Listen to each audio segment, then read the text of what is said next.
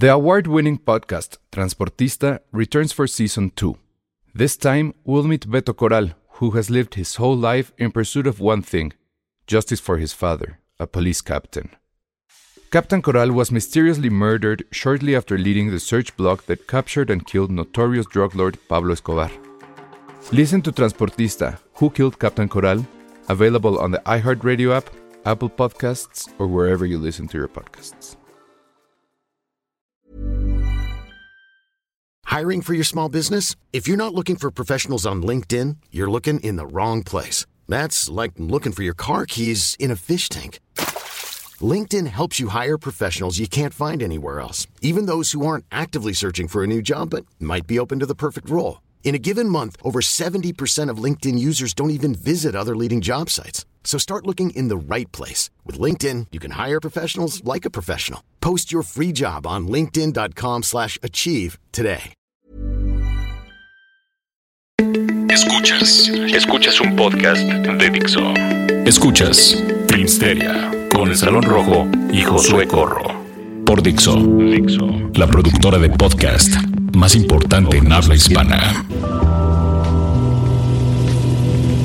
Hola, ¿cómo están? Bienvenidos a esto que es Filmsteria, el programa de cine o uno de los programas de cine aquí en Dixo. Mi nombre es Alejandro Alemán, pero en las redes me conocen como el Salón Rojo. Y pues hoy va a ser un programa diferente porque eh, tenemos poco quórum. Resulta que Penny Oliva pues se fue de vacaciones que no sé si eran merecidas o no, pero bueno, nos dijo, estuvo muy chistoso porque nos dice, nos dijo la, semana pasada fuera del aire que no iba a poder estar con nosotros este, eh, esta semana porque se iba a ir este, de vacaciones con su mamá. Y no sé, o sea, yo me imaginé, pues irán a alguna cabañita o no sé, algo así como que más de mamá. Pero resulta que el otro día reviso su Facebook y pues las señoritas están en, en, Londres, están en Inglaterra. Entonces sí fue así como de, ay, tu pequeño viaje con tu mamá, pues en realidad era un gran viaje a Londres. La envidio mucho, pero desde aquí le enviamos muchos saludos a ella y a su señora madre. Y por otro lado, Josué Corro, pues tuvo ahí un imprevisto laboral. Probablemente en, algún momento eh, de, que estamos grabando este programa eh, llegue, ojalá sea así. Y si no, bueno, pues de todas maneras le mandamos un saludo. Y entonces, bueno, no sé cuánto va a durar este programa. Probablemente dure mucho menos de lo que usualmente dura. Pero pues bueno, vamos a tratar de platicar de algunos estrenos, de algunas cosas que vimos, eh, de series eh, y muchas cosas. Vamos a tener boletos. Vamos a tener boletos para la premiere de una película que se llama... Es una comedia que se llama Mente Maestra que está por ahí, saca la Fanakis este, y otras personas. Pero bueno, eh, al final, al final del programa les decimos cómo ganarse esos boletos.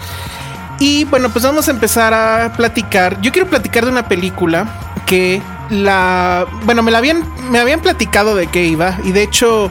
Me habían invitado a la premier, pero no, no pude, no pude asistir. Pero me prestaron el libro en el que estaba basada. Es un libro de cuentos que eh, lo escribe Carlos Velázquez y el cuento, el cuento en particular se llamaba El Alien Agropecuario, es en el que está basado la película que se llama El Alien y yo, eh, dirigida por Jesús Magaña.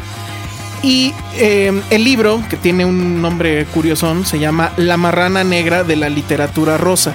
Este personaje, que bueno, yo la verdad no lo conocía, Carlos Velázquez, al parecer lleva varios libros que hablan sobre cómo es, o, digamos como la subcultura o la cultura norteña. Y pues em, el, libro cuando ustedes lo leen es muy padre porque es una prosa muy rápida, o sea, en un párrafo te puede meter diálogos de tres personas, por ejemplo, habla con muchos modismos del norte, este pochea, ¿no? Palabras en inglés, palabras en español, pero es una es una prosa muy fluida, o sea, la lees así de corridito, rápido. Eh, no he terminado de leer todos los cuentos, eh, pero por lo menos sí leí el Alien Agropecuario y la verdad es que me enganchó, o sea, sí cumple con esta premisa de los cuentos que dice que el cuento debe de ganar por, eh, por knockout y la novela tendría que ganar por, eh, por rounds. Entonces, bueno, pues sí, efectivamente te, engancha y, termina, termina padre. Y la verdad es que después de que lo leí, yo me quedé pensando, híjole, ¿a poco sí van a poder hacer eh, una película sobre de esto. Y clásico, no sé si a ustedes les pasa cuando están leyendo un libro que saben que es película o que va a ser película, eh, se, o sea, se imaginan cómo sería tal escena, etcétera, ¿no? Entonces, al final creo que eso terminó eh, afectando un poco mi apreciación al respecto, porque la verdad es que siento que la película le queda mucho, mucho a deber al cuento. Y estamos hablando de un cuento de 30 páginas pero que suceden muchísimas cosas. O sea, también entiendo que no estaba fácil adaptarlo, pero pues creo que sí, eh, al final el resultado no es del todo... Eh, no le hace justicia al texto y, no me parece del todo logrado. El director es Jesús Magaña Vázquez, es un director mexicano que ya ha adaptado otros libros. Abolición de la propiedad, creo eh, es de 2012 y ahí estaba Aislinn Derbez, que creo que fue su primer película, digamos, grande eh, en, en el cine que es eh, un texto de José Agustín y que la verdad es que esa, esa película sí me gustó bastante. Es una adaptación al pie de la letra del texto, pero que está filmada como si fuera un poco teatro, ¿no? Pero ella lo hace muy bien. Eh, la película a mí sí me gustó, funcionaba. Después tiene otra cosa que se llama Alicia en el País de María. Eh, de ella también era una cinta que no sé si ustedes la recuerdan que se llamaba Eros una vez María. Que estas dos eran básicamente la misma, ¿no? Siempre, siempre como que en su cine es el tema de un personaje abatido, usualmente un, escritor que se enamora de una mujer imposible y pues todo lo que va a pasar en, lo que él intenta eh, recuperar su amor o ganarse su amor. Eh, pero en este caso, el, cuento pues va de una cosa completamente diferente y que además tiene un giro ahí que tiene que ver con em, con cierta cosa que podría tomarse como anticorrección política. ¿De qué va la película y de qué va este, el, el, alien agropecuario? Pues se trata de un grupo de punk que, eh, bueno, en el libro es en Monterrey y aquí en la película lo hacen en el DF. Primer cosa que creo que eh, está un poco chafa, pero bueno. Es un grupo de punk, pues, este, digamos, eh, callejero, o sea, de poca monta, que son tres, este, mm, tres, tres músicos. Uno de ellos es el cantante y guitarro, otro es el de la batería y otra chica es la segunda guitarra, ¿no? Entonces se les ocurre abrir la convocatoria para incluir a un cuarto elemento que sea el que lleva los teclados. Y de la nada llega este personaje que le van a apodar el alien. Que, bueno, que es un, es un chavo que se llama Pepe, pero que tiene la característica de que él tiene síndrome de Down. Entonces en el libro dicen que llega con su tecladito Casio o, mi alegría, creo que era y que pues empieza a tocar y que lo hace muy padre y que a todos eh, se les hace así como que cagado, ¿no? Que, que este cuate de, con síndrome de Down llegue y, toque bien, etcétera. Entonces deciden adoptarlo, le apodan el alien porque dicen que parece, no parece humano, que parece salido de otro planeta. Y bueno, ahí yo creo que la alarma de la CONAPRED seguramente se hubiera empezado a prender, ¿no? Pero eh, la verdad es que lo que me gusta de la película, yo creo que el gran eh, tema con la película es justamente cómo tratan el asunto de la gente con Down, o para el caso, pues cualquier eh, gente con, entre comillas, incapacidad porque más que verlo como condescendencia o paternalismo, lo hacen a partir del humor. Y creo que al final el humor termina siendo más incluyente que decir, ay, pobrecito, no sé, ¿no? Entonces lo meten al grupo y resulta que se gana al, público en, la primera tocada. No querían tenerlo al frente, no querían tenerlo cerca del escenario, lo querían mandar hasta atrás, porque bueno, pues decían que en, los ensayos pues se ponía todo loco con la batería, iba con el de la batería y le le, quitaba los este, timbales y, etcétera, eh, que de repente empezaba a correr, etcétera. Pero ya con el público se comporta muy bien y resulta que se gana el público y se vuelve la estrella, ¿no? Entonces, de ahí ellos van a intentar seguir subiendo, seguir subiendo hasta que llegan con un eh, manager que en el libro es muy chistoso y creo que en la película también sale debiendo, que les dice, ¿saben qué, chavos? Es que lo de hoy pues no es el punk, ¿no? Porque en Monterrey no tenemos este tanta gente ¿cómo les dice? Tantos resentidos sociales. Y lo de hoy, pues es el pop, ¿no? Entonces, pues ustedes saben si le cambian o no. Y pues en aras de tener éxito y demás, pues van a cambiar de giro. Y de ahí se va a seguir este, la cinta. Y, van a pasar muchas cosas con el alien, etcétera. Entonces, mi problema con la película es que, al, bueno, es, es una adaptación casi idéntica. O sea, respeta prácticamente todo lo de lo que sucede en el, en el cuento. Eh, hay algunos cambios, pero bueno, no son tan, tan trascendentes. El cast está muy bien. Fernando perdón, Inés de Tavira, Juan Pablo Campa, que eh, me parece que él es este personaje que de hecho pues, sí es este Down y que él es también eh, bailarín. Creo que estuvo en esta cosa que se llamaba. Ah, esta cosa de mecano. Hoy no me puedo levantar o algo por el estilo. Paco, ah, no, perdón, es Paco de la Fuente, perdón. Paco de la Fuente es este personaje que es el, alien y que es eh, bailarín y que, bueno, pues también es, este, tiene síndrome de Down. Juan Pablo de Campa es, me parece que el, el, de la voz. Inés de Tavira es la chica, que es además la voz en off y la, la que va a estar rompiendo constantemente la cuarta pared para irnos narrando la historia. Lo que considero que es un recurso súper chafa para adaptar el libro, ¿no? O sea, es como que lo más básico que puedes hacer, romper la cuarta pared y hacer que un personaje te, lea lo que en el libro sucede. Y por ahí creo que Juan Ugarte, él es el de la batería. Eh, pero ellos lo hacen muy bien, o sea, son muy buenos actores. Desgraciadamente a Paco de la Fuente le, toca, a pesar de que es el protagonista de la historia, le toca un papel muy, muy hacia atrás. O sea, pasa lo que no sucede en, en, la película, que ahí sí lo dejan como que atrás en la película, casi no tiene diálogos. Y yo, bueno, lo he visto en entrevistas y demás, y evidentemente es una persona que habla, eh, pues con, a lo mejor tiene cierta dificultad al, al, hablar, pues, pero que sí puede hilar sentencias y sí le entiendes y todo. No, no no, no comprendo por qué no le dieron más este, jugo a su, a su papel.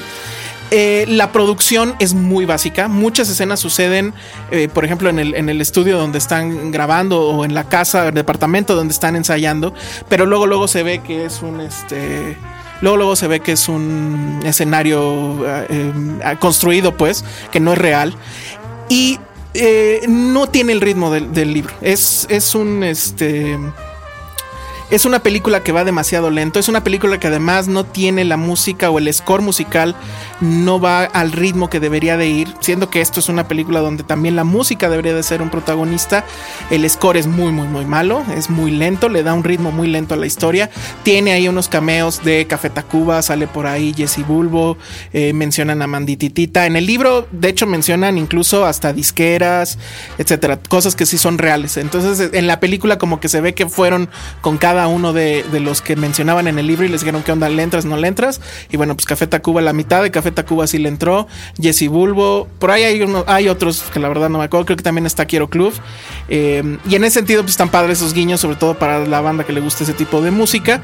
Pero eh, en general, la verdad es que yo lo que les recomendaría es que vayan al libro, lean el, el, el cuento de, eh, de Jesús Magaña Vázquez, que les aseguro que les va a ser mucho más divertido que esta película. Sí tiene momentos de humor, pero la verdad es que no, en general no conectan. Y yo la vi en una función no de prensa, sino de público. No había mucha gente en la sala. Este, de hecho, pues creo que le, le ha ido bastante mal en la taquilla. En la sala donde yo estuve habría a lo mejor como 10 personas y era un sábado. Y este, pero ninguna de esas personas se rió más allá de dos o tres ocasiones. Y yo compartí la risa en dos nada más, ¿no? Entonces, sí fue una lástima eso. Creo que yo solito me, me estropeé un poco la cinta por eh, haber leído el libro antes. A lo mejor eso no fue muy buena idea. Eh, obviamente está toda esta onda que usualmente pasa con el cine mexicano de, ay, pues hay que apoyar el cine mexicano y no sé qué, y el libro y este chavo que es este síndrome de Down y hay que apoyarlo, etcétera. Ah, o sea, la verdad se reconoce que sí lo hace bien. Los problemas de la película evidentemente son de dirección y de, diseño de producción, pero eh, pues no es una buena película. Creo que tiene muchas, muchas, muchas broncas como para ser condescendientes y, y justo pues ese era el tema, ¿no? La película no es condescendiente con, con Paco de la Fuente, nosotros no tendríamos por qué ser condescendientes con la cinta misma. Entonces, bueno, pues ahí está el alien y yo y vámonos a una pausa para ver qué sucede a ver si llega alguien más que me acompañe aquí al micrófono. Escuchas un podcast de Dixo. De Dixo. Estamos de regreso aquí en Filmsteria y adivinen quién llegó con nosotros. Hola, soy Penny. ¿Cómo están? Todo es felicidad. Es cierto, Penny. Ya regresé de Londres. Está en Londres. Ojalá estuviera en Londres y no en el tráfico Pero ¿a asqueroso. poco no es cierto que cuando nos dijo que se iba a ir de viaje con su mamá, pues, yo te, me imaginaba, no sé, que se iba en una cabañita o algo. Que no dice una cabaña con- Bueno, no sé, ¿a dónde te vas con tu mamá de vacaciones? ¿A Londres? Eso- Claro, todos. Así todos hacen eso, muy bien. Pero en la Juárez es como broma así de, de papá. De tío, muy bien. Total. Muy bien. ¿De qué vas a hablar hoy, Josué? ¿Qué viste hoy en el zapping de la tele? Esa que no sabes usar. Ya, como he estado con mucho trabajo, no he visto esa semana tele, pero sí me aventé una película, Cubo. Está bien, está muy divertida. Es una No, animación. es que hay que decir divertida, es una animación gringa, Ah, es pero gringa, este tocada totalmente como por la cultura japonesa de o sea, como de los 1700. Es una gran, gran película de animación, me gustó mucho a nivel técnico. O sea, sigue estando como con esta escuela post Burton de que dejó de todas las este, animaciones angulosas. Pero más allá de eso, eh, creo que lo relevante de esta, de esta película es que realmente es un gran homenaje tanto a, pues un poco como a la paternidad y sobre todo al poder de contar historias. ¿De qué va? Mira, es de un niño que vive con su mamá, que su mamá está como un poco. Tiene un poco de traumas, llamámoslo así. Pero- es un poco ¿es un niño retraída. gringo No, son niños japoneses. Ah, Es como en 1800, 1700. En el Japón antiguo, pues. Ok. Y eh, vive en una pequeña montaña con su mamá, que son un poco como retraídos. Y él vive de contar historias. Con pequeños muñequitos hechos de como medio origamis. Entonces cuenta la historia de un guerrero y de un samurái. Pero lo que es interesante es que él no puede quedarse hasta después de que oscurece. Porque si no, las hermanas de su mamá, o sea, sus tías, van a ir por su ojo. O sea, porque el niño está tuerto.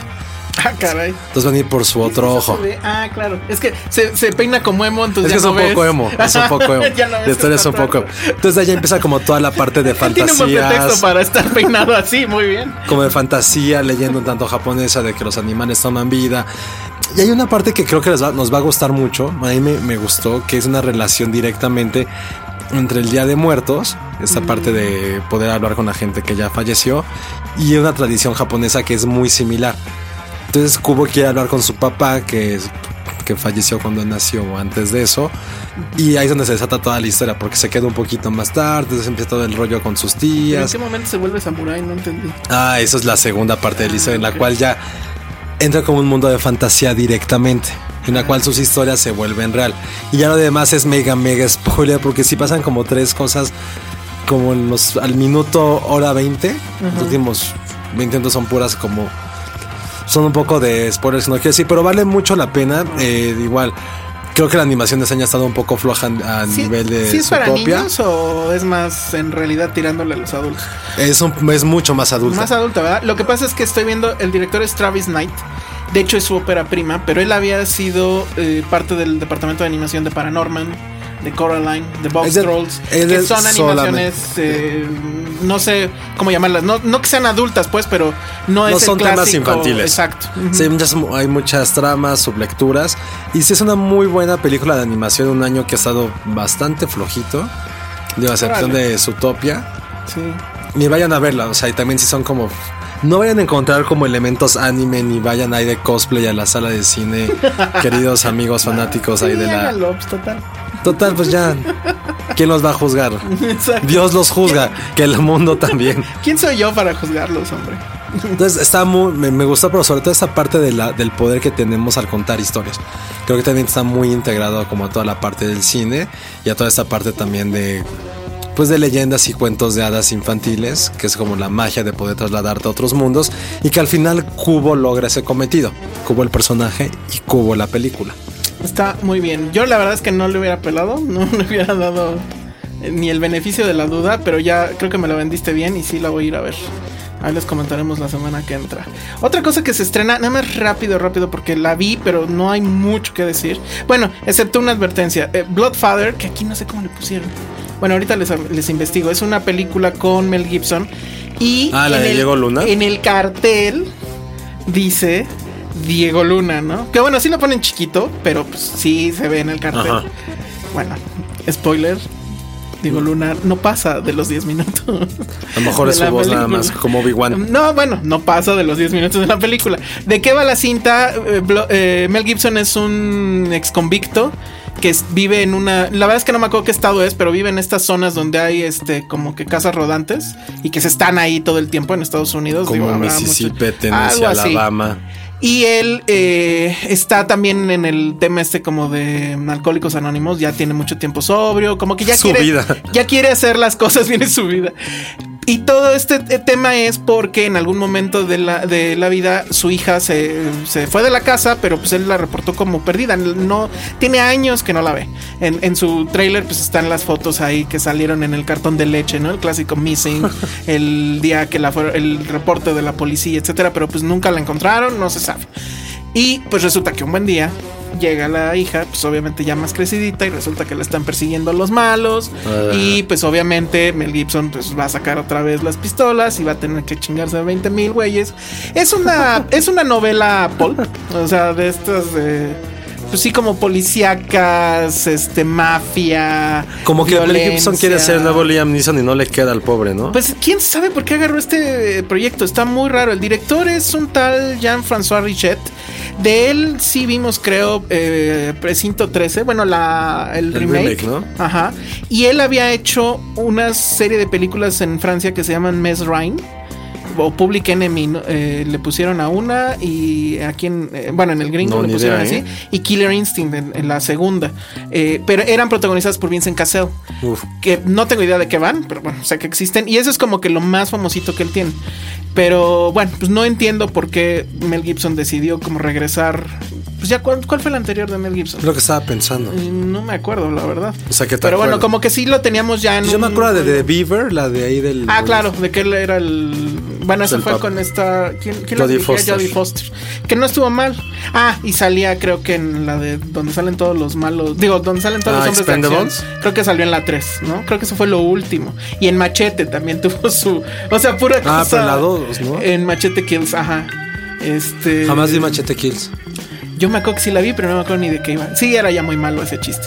Pero bueno, pues ahí está. La verdad, sí es como de aguántense a que se las pasen en, el 5 o en el camión a Morelia ahora que va a ser el festival. Pues igual para que no se duerman. Si es que hay camiones, porque ahora ya viste eso No, de que sí no, va a haber, sí va a haber. no había camiones, sí va a haber. Bueno, muy bien.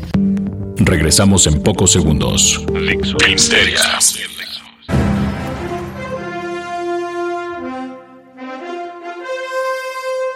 Y bienvenidos al último bloque, el bloque dedicado como siempre a las series. Y antes de que el Salón Rojo por enésima ocasión no hable de BoJack Horseman, porque nunca Sí. va a poder, no os voy a decir un pequeño comentario. Ay, qué mal. En una tienda de no, en un supermercado hay máscaras de diferentes animales.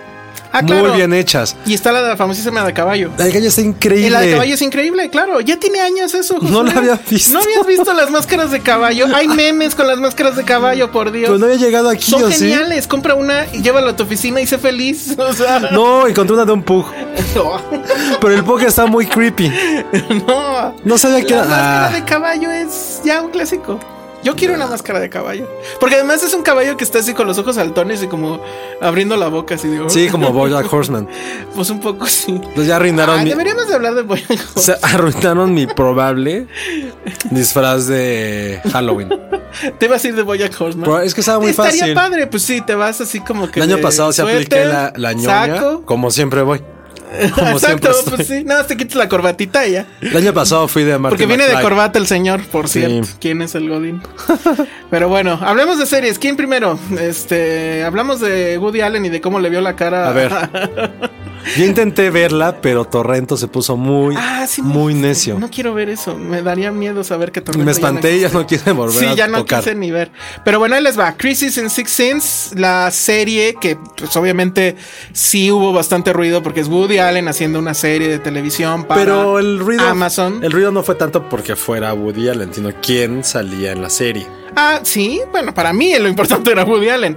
Para otro público probablemente será que es Miley Cyrus. Pero con Woody Allen es con como Woody de- Allen. Bueno, ¿Por? pero si ya vimos lo que hizo con esta Kristen Kristen Stewart. Kristen Stewart. Que dice lo que dijo el. Ponga el adjetivo que quieran, Olivera Sayas. Creo que era Ah. la mejor actriz de su generación. Es que, la verdad, después de En Cis María fue como un one hit wonder y aparte tam- tampoco No. lo hace tan increíble. Pero ya viste la nueva de Allen? O sea, este, ¿cómo se llama? Café Society Café o algo así. ¿Ya está? Ya está. ¿Ya, ya la viste? ya la vi. No, no la, la quiero ver. No, la- no vamos a esperar a que sí, se ya te enamoraste. Pero sí. Ay, No me enamoré de ella, pero sí, sí dices, sí actúa. Sea, pinche vieja, sí actúa. Pero hasta, no. hasta, hasta se ve guapa ahí, te lo juro. Te Pero lo va a ser la de Twilight para siempre, lo siento. No, no, no, no, créeme que no, créeme que no. Y bueno, Miley Cyrus Bueno, efectivamente sale en esta serie. Pero bueno, ¿cuál es el tema? No he terminado de verla, vi nada más dos capítulos y medio. pero eh, el asunto es, ¿de qué va la, la serie? Eh, estamos en los años 60. Muy curioso porque empieza la serie con la clásica tipografía de, de- de las películas de Woody Allen, pero no empieza... Ajá, pero no empieza... De, de hecho, ¿qué nombre tendría esa tipografía? Debe de tener un, un nombre esa tipografía. Pregúntale a tu Amigos, esposa. sí, que la bolita roja me diga cuál es el- la fuente que utiliza siempre. Pero bueno, empieza con esa fuente, pero no con música de jazz, que es con lo que prácticamente todas sus películas empiezan, sino que Y empieza como con un... esas tomas también como fijas, como de postales de los diferentes Ajá, después de los créditos empiezan eso. Eso no lo hace, pero sí los créditos eh, sobre, Hay que hablar de eso un día, de cómo identificar a ciertos directores. Exacto. ah, súper ñoños. Y eh, de que, bueno, la, la película va de que están en los años 60, te dice, bueno, mientras allá afuera los adolescentes están combatiendo por la, bueno, En hay Vietnam, gente en. Vietnam y en las calles están los hippies luchando porque se acabe la guerra, etcétera. Tenemos a este personaje pues, que es Woody Allen, haciendo el clásico personaje de Woody Allen, que es un, es un escritor de comerciales, publicista pues, que ya publicó dos eh, novelas y que justo le acaban de dejar o está en la tarea de hacer una serie de televisión. Uf. Entonces él está casado con, eh, un- pues con su esposa, que creo que es, ay, no me acuerdo el nombre de la actriz. No sé si es Lainey Dale. No, no, ese, es- ese es el, el personaje de Miley Cyrus. No me acuerdo, pues, pero él, él vive en una casa, pues obviamente muy opulenta, son de la alta, y pues está en este como que círculo donde no pasa nada porque pues tienen dinero, es gente acomodada, eh, sus amigos son banqueros, entonces bueno, nada de lo que esté sucediendo allá afuera con la guerra y con los 60s y la lucha de, de los negros les afecta, ¿no? Y entonces una noche llega eh, una chica eh, que, bueno, piensan primero que es un ladrón, pero luego ya se dan cuenta que es la hija de algún conocido que tuvieron en algún momento.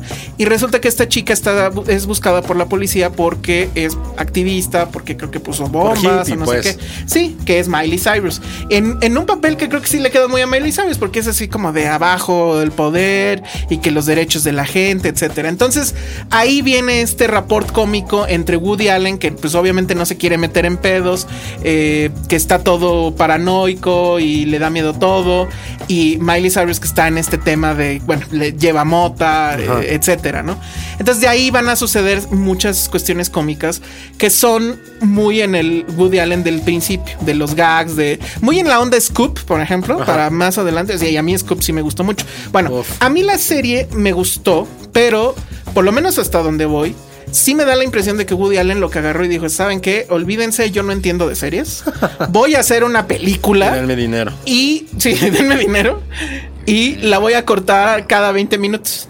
Porque así se siente. El primer capítulo, pues podrías decir no pasa O nada. sea, no tiene como un clímax ni desarrollo. No cada hay clímax. O sea, sí de repente algunos capítulos terminan en clímax. Pero, eh, por ejemplo, el primero alguien diría es que es malísimo porque no se ve nada. Pero no, también como que la serie está pensada para que la veas de corrido. O sea, por eso te digo, es una película. O sea, no, no es una serie que, que tengas ahí en el corte, te quedes en el, en el cliffhanger. Aparte es Amazon, nada. también mete todas sus series de Ajá, o como Netflix que lo haría, ¿no? Entonces, eh, yo digo, no la he terminado de ver, entonces esto es apenas una primera apreciación. Pero si ustedes son fans del Woody Allen clásico, del, de, o sea, yo soy muy fan de Bananas, creo que soy el único. De hecho, Este, sí. no, Bananas es buena. Bananas a mí me encanta, la puedo volver a ver el día que quieras y me sigo riendo de las mismas babosadas. Scoop, que todo el mundo dijo, ay, qué mamada, que no sé qué, a mí me encanta, me río mucho con... Es que es comedia mucho más. es, es comedia ligera, comedia de, de su tipo, de, de juegos de palabras, de, de juegos de Es situaciones. como la comedia más Monty Python un poco, ¿no? De casi Woody, no sé. Sí, o sea, por ejemplo, Yo la no chica, fanático, la chica llega y, y- y- y le- la esposa le empieza a dar de comer. Pues le un poco dice, como oye, Sleeper también. Ajá.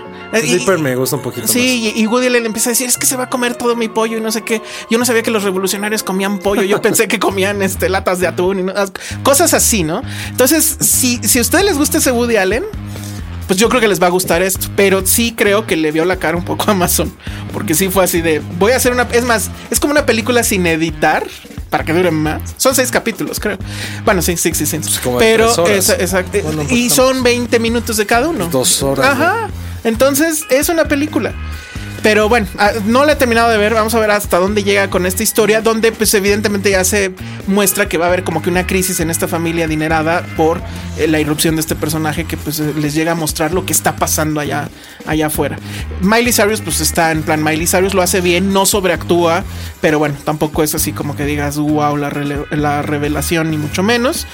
Eh, es completamente en el Woody Allen clásico. A algunos les va a cagar eso. A mí, la verdad, me, me gusta. No que sea la mejor cosa que he visto en el año, ni siquiera de él, porque ahora pues, ya, eh, bueno, sí, ya vi Café Society y Café Society está muy, muy, Ah, la muy bien. que ver. Sí, pero denle un chance, digo, no pasa nada, ¿no? Han visto cosas peores, han perdido su tiempo en cosas peores, la neta. Pero bueno, ¿tú qué viste? Tú viste una cosa muy interesante, que de hecho creo que estuvo el primer capítulo gratis, ¿no? Un día, creo. Va a estar gratis. O va a estar gratis. Ok. ¿Y cómo se llama? Creo que es lo mejor que ha hecho HBO después de Game of Thrones. Se supone que es así como la quieren vender, que va a ser la serie que va, bueno, que está destinada a destronar a Game of Thrones, no porque le vaya a quitar el terreno, sino porque, bueno, ya se va a acabar Game of Thrones, ¿no? Es la que va a quedar arriba. A ver si lo consiguen. Tú dime, el- en, la, en el primer capítulo, ¿cómo? Pues mira, es- hablamos de Westworld, que es ni más ni menos que. ¿Te acuerdas de esta película de. sea como de los 70 del. de un parque de diversiones que es de androides, pero en el oeste? Sí, suena muy raro como lo estamos platicando, pero es así una es. película de 1973, nunca la vi.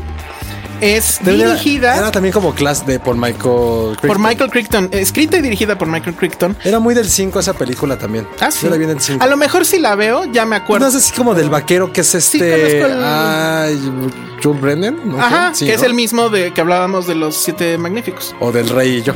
Ah, ok, generacional. No, Muy bien. no, es un musical que, os- que se supone que se quita la cabeza o se destapa el rostro y es una máquina. Es que- creo que era como muy famoso y traumante por esto. Que es muy, este, es como un proto mm, eh, Blade Runner, ¿no? Anda, sí.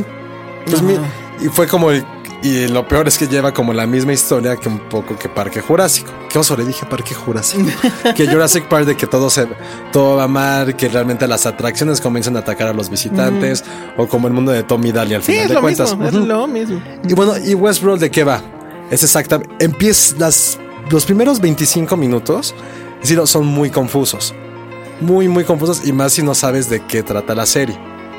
Es rápidamente lo siguiente: es un parque de diversiones, otra vez. O temático, ¿no? Temático, mejor dicho. Un parque temático en el cual, pues tú como visitante pagas cientos y cientos y cientos y cientos de dólares para poder entrar en unas historias creadas por androides y por gente que los controla. Hay un escritor que hace todas estas como storylines en la cual los androides interactúan con los visitantes. Y en esta historia tú puedes asesinar, atacar, ultrajar, hacer lo que quieras con los androides y están dentro de la historia. Entonces, los primeros, digo que 25 minutos no entiendes mucho de qué va. Y te quedas así de qué está pasando hasta que de repente entra en escena Sir Anthony Hopkins, que es el Ah. creador de estos androides, y te empieza a explicar un Y poquito dice Welcome to Westworld. why the Westworld is. Y te empieza a explicar qué está pasando, empieza a comprender un poco la naturaleza, entre comillas, de estos seres y también de, de los visitantes que están acudiendo a este parque. Entonces el primer capítulo habla mucho de este libre albedrío, de dónde puede llegar la inteligencia y malicia humana, pero mejor es que está muy bien realizada, eso sí. Tiene un presupuesto No, millonario se para, nota. para un piloto, ¿no? O sea, sí se gastaron no sé cuánto. Este dura una hora y cachito, ¿no? El primer capítulo. El primero, como todo, así exactamente. Está Anthony Hopkins, está Evan Rachel Wood. que es una de las androides principales y cuya historia es la principal de la cual vamos a entender.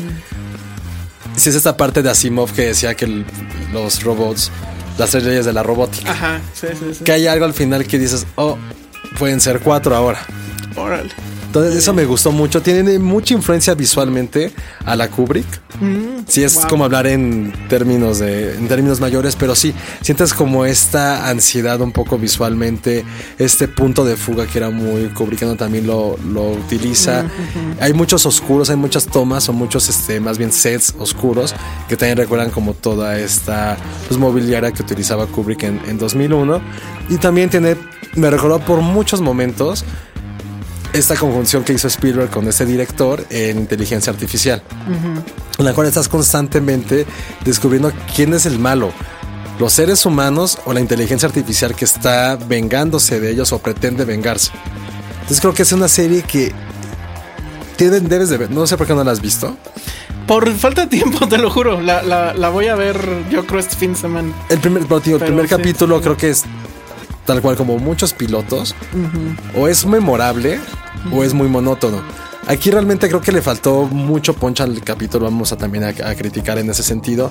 No hay ninguna escena que digas, oh, está pasando esto. Tiene muy buen cliffhanger, tiene muy buenos momentos a nivel visuales y estéticos y hasta, vamos a decir, los filosóficos, pero no tiene como esta escena grandocuente que tenía a lo mejor en su momento Deadwood o eh, The Wire o incluso Game of Thrones de primeros capítulos impresionantes de HBO.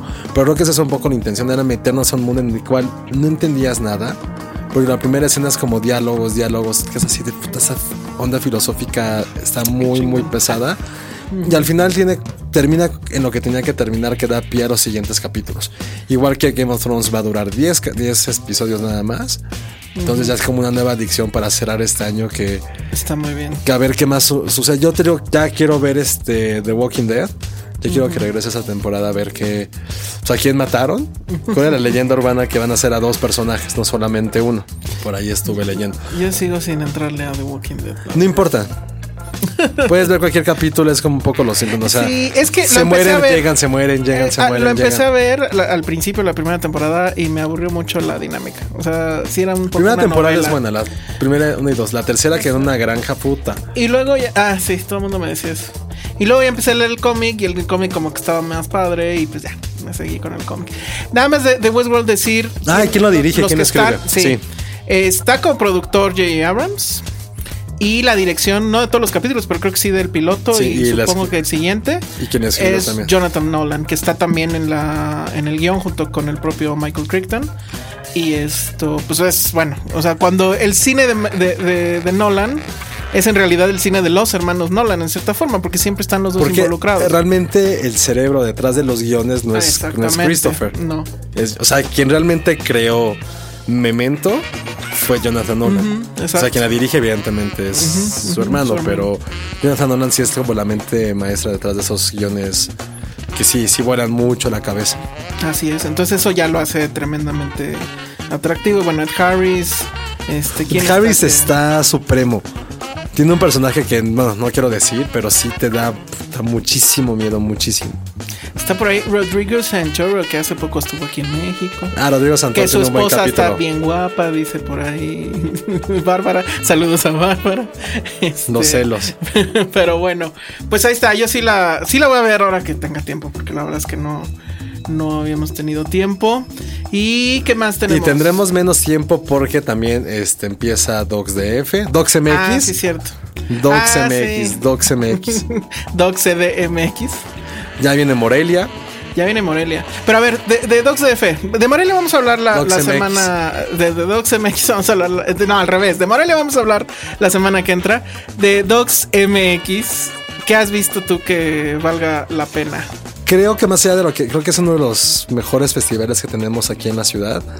Tratan de integrar muchos temas. Ahorita este, lo que me gustó mucho de este de la cartel, del cartel de este año son las diferentes ramas que tiene. Gente, es, eh, directores nuevos, bueno, directores jóvenes, mejor dicho, temática latinoamericana. Y ahorita algo que me gustó evidentemente de, este, de esta edición es que están juntando el deporte con los documentales. Entonces me tocó ver uno que era de un equipo africano, bueno, un equipo integrado por inmigrantes en Nápoles. Pero un equipo de fútbol y está bastante interesante como la relación entre estas personas que no tienen absolutamente nada que tienen que muchísimo que perder, pero al mismo tiempo el fútbol es lo que los une. Digo, suena como cliché o como comercial, pero sí es una, bien interesante, porque generalmente pensarías que solamente la gente marginada son aquellos africanos que fueron a Nápoles. Pero hay como dos o tres integrantes del equipo que son italianos que también sufren consecuencias de la marginación pues, económica. Hay uno muy interesante que es, un, es el capitán del equipo, tendrá como 21 22 años y no tiene ninguna identificación a lo largo de su vida. El güey es un fantasma. Wow. Entonces es muy cruel porque el güey tiene, uno, tiene un hijo que vive en París, uno en Francia y no lo puede visitar porque no hay forma de que él pueda tramitar un pasaporte o ninguna identificación.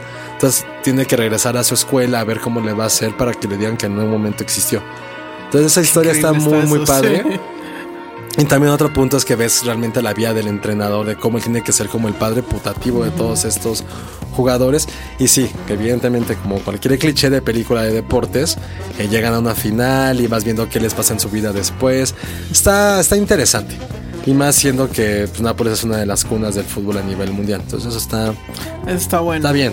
El que yo vi, que de hecho creo que ya estuvo, no sé si en la cineteca o no me acuerdo si... No, estuvo en ambulante, ya me acordé. Pero bueno, también estuvo en, en pocas salas. Aquí sí les recomiendo que chequen antes dónde va a estar y no se lo pierdan. Se llama El hombre que vio demasiado que es de Tri, eh, Trisha Sif, que no sé ni siquiera si es mujer o hombre o qué. Pero de qué va el, el, documental? Habla de la historia de Enrique Metínides, que no sé si ustedes lo ubiquen, pero es un personaje que desde los años 60, ahí tengo entendido que hasta la fecha, eh, se ha dedicado toda su vida a ser fotógrafo de nota roja.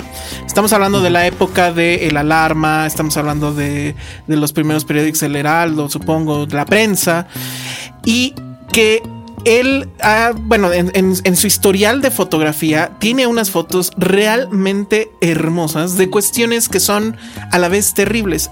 Su una de sus fotografías más famosas es una mujer que atropellan, creo que es en Insurgentes y San Cosme, algo Ajá. así.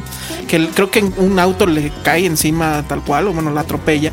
Pero ella termina, cosa curiosa, con los ojos abiertos. Entonces él toma esa, esa placa y además él siempre tenía este rollo, a diferencia de los, de los fotógrafos de nota roja actuales que se van al zoom de la sangre y demás, él siempre intentaba tomar la, la foto completa, es decir, el accidente al centro, pero los curiosos alrededor. Cosa que, que bueno, creo que todavía se cumple, pero en, en los 60, 70, como que te tomaran una foto era padre porque te podías ver en el periódico al otro día, ¿no? Entonces narra cómo empieza este hombre. Voy a hacer uh -huh. aquí como que un poco spoiler porque es, es sorprendente. El tipo empezó a tomar fotos a los nueve años. Como Ciudad de Dios. A los 10 ya había entrado a una morgue y tomó su primer foto de nota roja porque se les hacía muy curiosito a los, este, ¿cómo se llama? Los policías y, a, y, y, después salió, de hecho, con un periodista que lo vio ahí tomando fotos. Le dijo, ah, pues vente a trabajar. Entonces, la primera foto así como que más sangrienta que había tomado, porque él tomaba choques y así, eh, no necesariamente muertos, toma una persona que la degollaron. Entonces, alguien en, en, el, en la morgue agarra la cabeza y la, la, la alza así con, la, con el brazo. Uh -huh. Y él toma esa placa. Y entonces es curiosísimo porque él estaba en la primaria y, y le llevaba a sus amigos el periódico y le dice, miren, me publicaron mi foto. Y entonces, de, la, de entonces a la fecha, ha visto pues en mil accidentes, ha presenciado en mil muertes, ha salvado gente. Eh, pero sí te quedas preguntando qué le hace eso a la psique de, un, de una persona. No tan joven y. Eh, eh, pues sí, o sea, ¿no? Y, y, que toda la vida ha estado en eso. Tiene este asunto que creo que es muy de los fotógrafos, de que tiene su casa llena de archivos, de que guarda todo muy bien, así el accidente de tal cosa, el accidente de tal cosa. Él menciona, por ejemplo, que le hubiera encantado estar en el 911 pero tiene fobia no, a subirse a un avión. Nunca se ha subido a un avión. Y al día de hoy, ya sus fotos son consideradas fotos de arte. Eh, tiene exposiciones en Nueva York, etcétera, a las cuales no puede sí, ir. Sí, todo apenas uno hace un año aquí en Ajá. Cuatro eh, Caminos. Sí, exactamente. Y eh, en esas exposiciones que son fuera, no puede ir porque no, no se puede subir un avión. Entonces ve cómo lo, le llevan el iPad con el FaceTime y pues le enseñan qué está pasando en la exposición o a veces él saluda este pues por internet, pues uh -huh. muy muy muy interesante. Muestran a su familia, por ejemplo, nunca explican qué sucedió con la esposa, nunca sale en ningún momento, suponemos falleció, pero tiene como seis hijas, ¿no? Así este y pues todo normal, ¿no? Pero si dices, ¿cómo es posible la vida de este hombre? Y que la verdad es que es un gran artista que no lo sabía, o, o, o que no lo intuía, o que simplemente tenía el ojo fotográfico para salir y tomar estas placas que son realmente una belleza, a pesar de la historia terrible que cuentan todas ellas, ¿no? Entonces, El hombre que vio demasiado de Trisha Sif es lo que yo les recomiendo así de no se lo pierdan en, en Docs MX. Eh, porque quién sabe si va a llegar a, a, a, comercial. Yo supongo que sí. Sí, yo creo que sí. Pero este, véanla cuanto antes. No está en Torrento. No está en el Festival Torrento. Mejor véanla en Docs MX. Y pues creo que eso sería todo. Nos tenemos que ir, pero tenemos boletos para una película que se llama Mentes Maestras. Es esta película este, donde sale Saga Lafanakis después de que perdió no sé cuántos kilos. Está impresionante eso. Maldito Por cierto, sea. ¿viste que Jonah Hill ya volvió a bajar de peso? ¿Otra vez? Cabrón. Eh, publicamos, no, sé, no, No viste voy ese a tweet. googlear. Este, no, pero salió en el video este de los actores que están eh, pidiendo a la gente que salga a votar. Ah, claro. Sale con una barba enorme, pero, o no sé si es la barba, pero te juro que se ve flaquísimo. Eso está muy cabrón. Pero bueno, Saga Lafanakis ya también está en el club de los que bajaron mucho de peso. Y bueno, pues es una comedia, no la hemos visto. eh, sale por ahí también este. Ay, se me olvidan los nombres. Pero bueno, la función es el jueves 13 de octubre a las 8 de la noche en Cinépolis Paseo a Coxpa. Para que toda la gente de Cuapa vaya gratis a ver esta película, eh, vaya a la premier y pues simplemente pídanos los boletos a la cuenta de correo de Filmsteria, filmsteria.gmail.com para que vayan a verla, nos platiquen qué tal les fue. Y yo esa sí la quiero ver. O sea, saga la de Fanakis para mí siempre este Es un role model, Sí, ¿no? sí, es un poco un role model y ahora que está flaco, pero ya, o sea, ya nada más falta que Guillermo del Toro flaque y entonces sí me voy a traumar muy feo. Pero bueno, pues vámonos. No sé si fue, ya no supe si sí duró poco o mucho el programa, creo que como siempre lo logramos. eh, pero bueno, ya la semana que entra vamos a hablar de Morelia, porque Ya no va a estar Penny. Va a estar Penny, vamos a hablar de Morelia. Vamos a estar allá en Morelia. Este, no sabemos qué va a pasar esa semana con el programa. No, yo creo que sí regresamos a Tú tiempo regresas, como- yo creo que regreso. Yo igual le hago el enlace. Ah, va. o perfecto, igual y llego en la noche. Voy a checar si llego esa. Muy llego bien. rayando. Muy bien. muy Como bien. ahorita. Pero sí, se ve que va a estar muy bueno. El, yo creo que la primera que se va a acabar los boletos es La La Land. Sí está confirmado, ¿no? Ya. Es, es una de ellas. No sé si van a traer la nueva de Woody Allen, pero bueno, esa ya la vimos. Este, en fin, va a haber cosas muy, sí, muy, muy buenas. sí tienen un gran, Sí, gran, gran cartel. porque sí están trayendo lo que estuvo en Toronto, ¿no? O sea, o, o por lo menos lo choncho que Sí. estuvo en Toronto. Y también las mexicanas, eh, los de competencia, Ah, mira, traen como muy, muy, bien. buen cartel. Incluso hasta los cortometrajes. muy Que bien. nunca hablamos de cortos. No, no, y que siempre son buenos. Pero bueno, va a estar muy bien Morelia.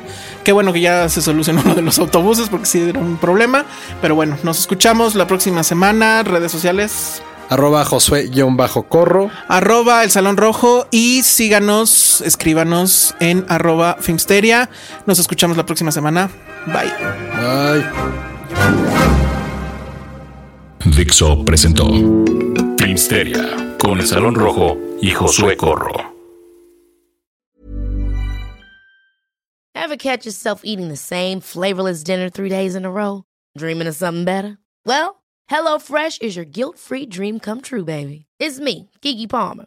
Let's wake up those taste buds with hot, juicy pecan crusted chicken or garlic butter shrimp scampi. Mm. Hello Fresh. Stop dreaming of all the delicious possibilities and dig in at HelloFresh.com. Let's get this dinner party started.